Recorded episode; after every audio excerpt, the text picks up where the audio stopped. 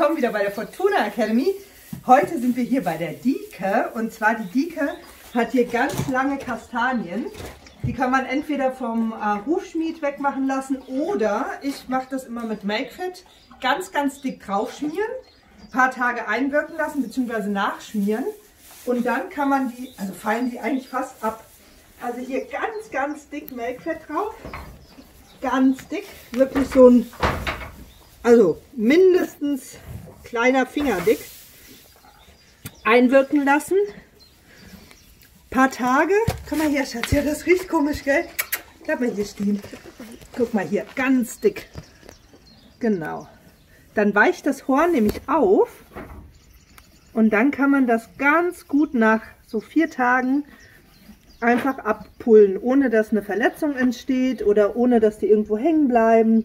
Ich persönlich mache die immer gerne ab, weil ja, wenn die dann doch mal beim Aufstehen irgendwo hängen bleiben und sich das abreißen, ist die Wunde halt blöd. Ne? So, also ihr seht, Make Fat Finger, aber tut gut. Tschüss!